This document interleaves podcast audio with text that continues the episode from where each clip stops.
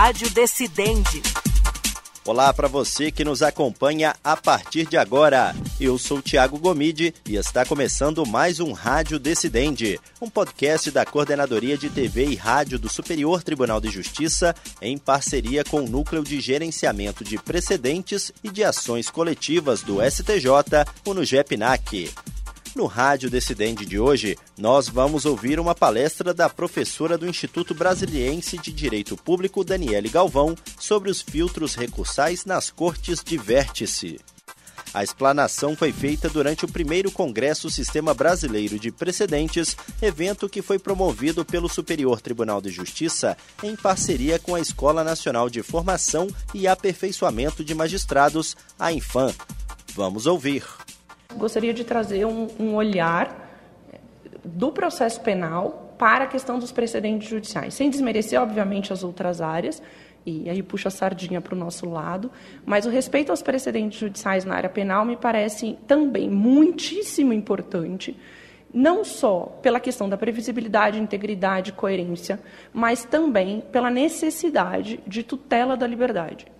Ao meu ver, é inconcebível que nós tenhamos duas pessoas que tenham praticado crimes em situações de hipóteses fáticas semelhantes ou idênticas, que sejam julgados, a depender da composição ou depender da distribuição, sejam julgados de maneiras diferentes. É inconcebível se nós pensarmos em um sistema de distribuição de justiça como um todo. E se nós pensarmos isso paralelamente aos filtros recursais, nós precisamos imediatamente nos reportar aos habeas corpus. Nós temos um grande problema hoje no Brasil de quantidade de processos. Não digo de qualidade de decisões, mas eu digo de quantidade de processos. Os números do Poder Judiciário assustam a qualquer um. Se nós pegarmos 2020, 2021, 2022, só do STJ, nós temos uma média de 400 mil processos ano distribuídos nós temos Ministério Público do Estado de São Paulo e Defensoria Pública do Estado de São Paulo, um único Estado da Federação, como primeiro litigante do país, Ministério Público do Estado de São Paulo, e a Defensoria Pública como sexto litigante é, do país no, no Superior Tribunal de Justiça. Este cenário, só de olhar estes números, só de olharmos que os dez maiores, é, dez maiores, desculpa, os dez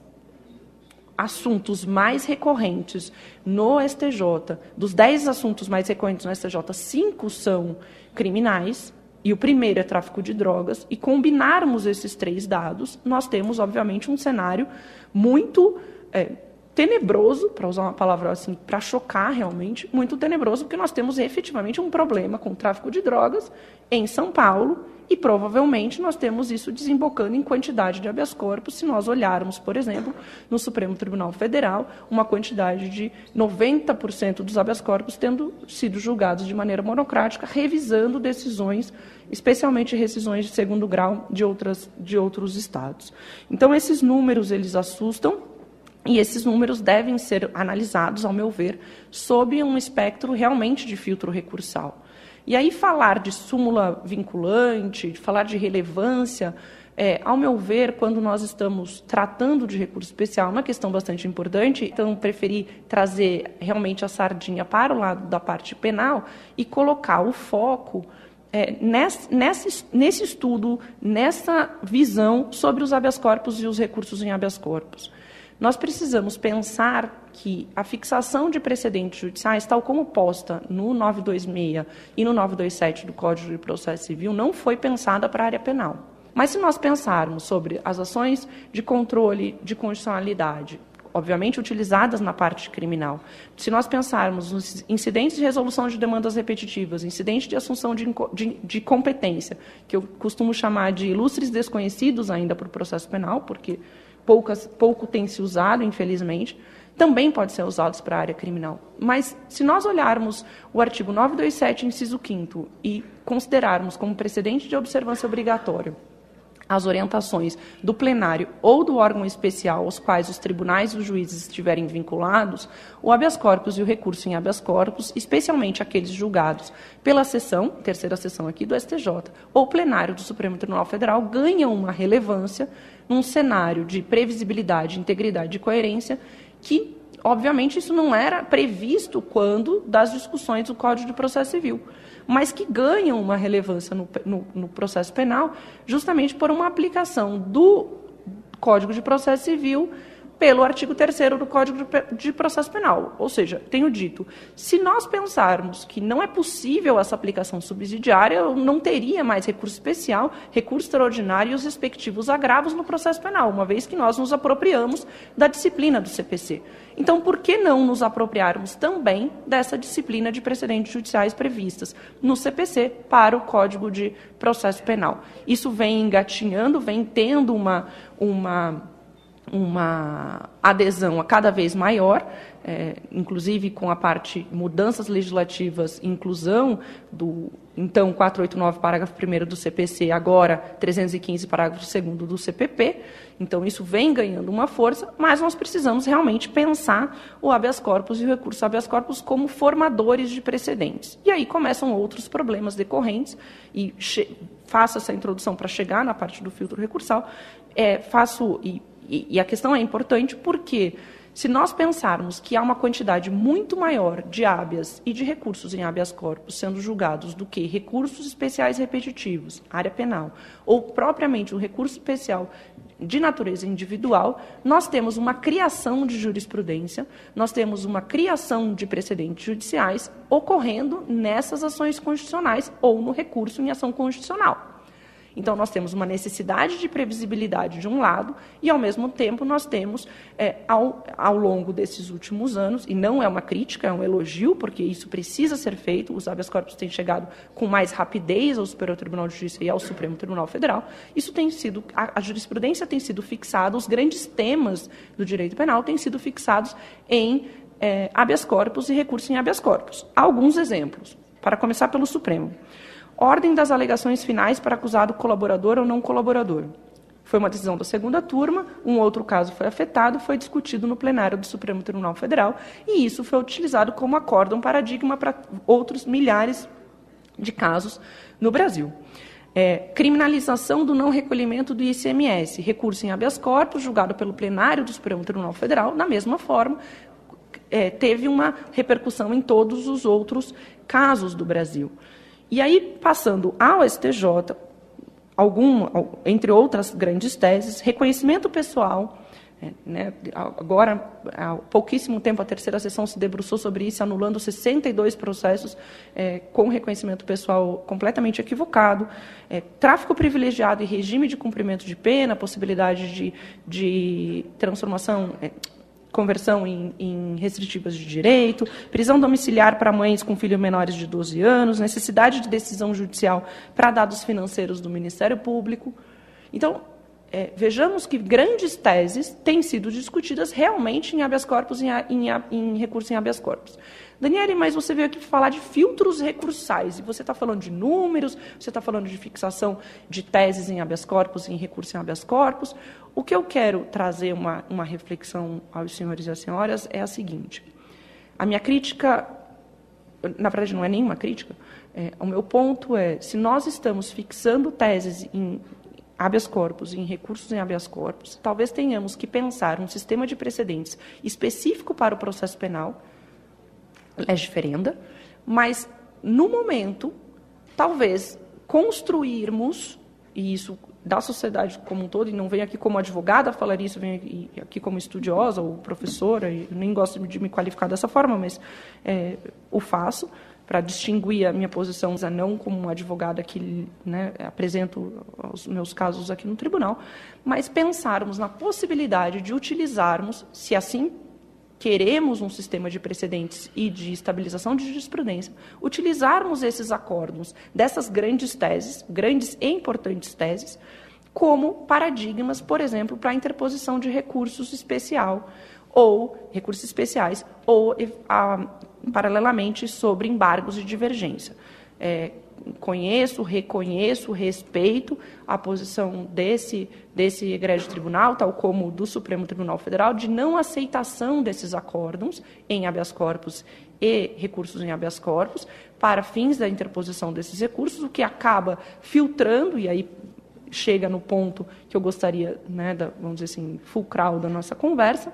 é, de estabelecer como um filtro não legislativo, mas um filtro jurisprudencial para a interposição desses recursos. Então, a partir de uma, um pensamento conglobante ou um pensamento sistemático,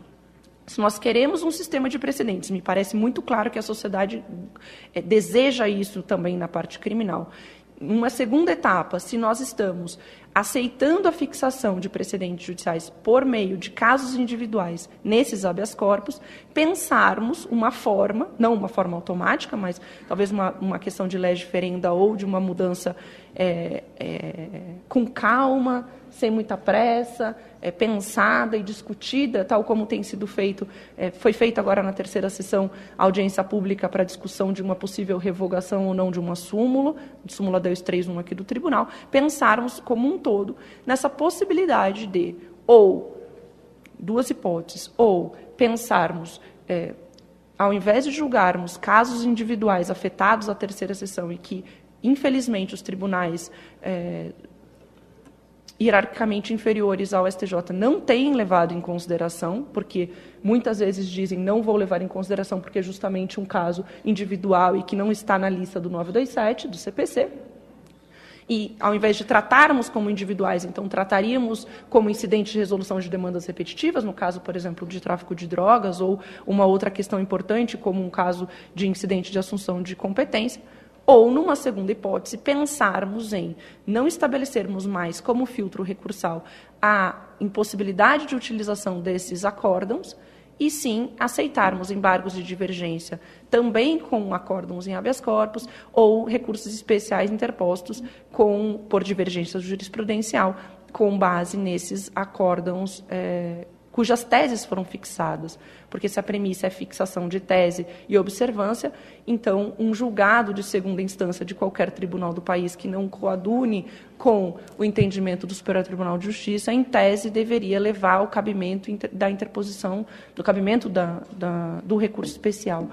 as minhas críticas como acadêmicas às vezes são um pouco além do que eu deveria deveria falar. Eu pensei muito no que eu no que eu deveria falar, mas são são apenas é, pontos e na verdade nem críticas, mas é, pensamentos em como sistematizar uma um, um, sistematizar não, como tratar uma sistematização de julgamentos de recursos que nós temos aos montes, aos milhares, 400 mil processos no Superior Tribunal de Justiça anualmente, mas pensarmos em tratarmos casos semelhantes da mesma forma, e eu tenho visto essa preocupação é, como um todo, não só na área penal, mas como um todo aqui no Superior Tribunal de Justiça, e além disso pensarmos, se a ideia é fixação de teses, por que não pensarmos em uma, é, não digo uma alteração é, regimental de imediato, mas uma, pensarmos uma possibilidade de incentivar a utilização desses incidentes, tanto do IAC quanto do IRDR, para que não só é, tenhamos, é, no ponto de vista do 927, questões um pouco mais claras, uma vez que o 927, inciso 5 não fala em terceira sessão e, e fala em órgão especial e, e plenário, então é, traria essa, essa problemática é, para os órgãos inferiores, mas para ter uma, uma questão mais cogente, para, ok, vocês não estão seguindo, tribunais, vocês não estão seguindo, seguindo o entendimento do Superior Tribunal de Justiça em determinadas teses, porque vocês encontram ou entendem isso como casos individuais, agora não é mais individual, tem uma instauração de um incidente de resolução de demandas repetitivas, e isso, por força cogente, força legislativa, é, passaria, então, a ser é observado. E, por outro lado, paralelamente ou consequentemente, eu acho que as coisas não podem ser pensadas, né, tem sempre a questão do, do, do, do, ponto de vista. Esses dias eu escutei uma música que dizia que, do ponto de vista do mar, a praia é que balança. Então, por um outro ponto de vista, é, pensarmos que é, deixaríamos de lado toda essa discussão de filtro recursal, de não utilização dos hábias, como comprovativo ou representativo da, da controvérsia, desculpa, representativo da divergência, uma vez que seriam incidentes de assunção ou, ou propriamente os recursos. Então, assim, essas eram minhas minhas, minhas colocações, acho que mais inquietações minhas que eu gostaria de, de externar com vocês. Essa foi, portanto, a fala da professora do Instituto Brasiliense de Direito Público, Daniele Galvão, sobre os filtros recursais nas cortes de vértice. Lembrando que essa palestra foi feita durante o primeiro Congresso Sistema Brasileiro de Precedentes. E esse foi mais um Rádio Decidente. E antes de encerrar, lembra você ouvinte que este e outros podcasts produzidos pela Coordenadoria de TV e Rádio do Superior Tribunal de Justiça estão disponíveis nas plataformas de streaming de áudio de sua preferência. E você também pode nos acompanhar pela programação da Rádio Justiça. Até o próximo episódio. Rádio Decidente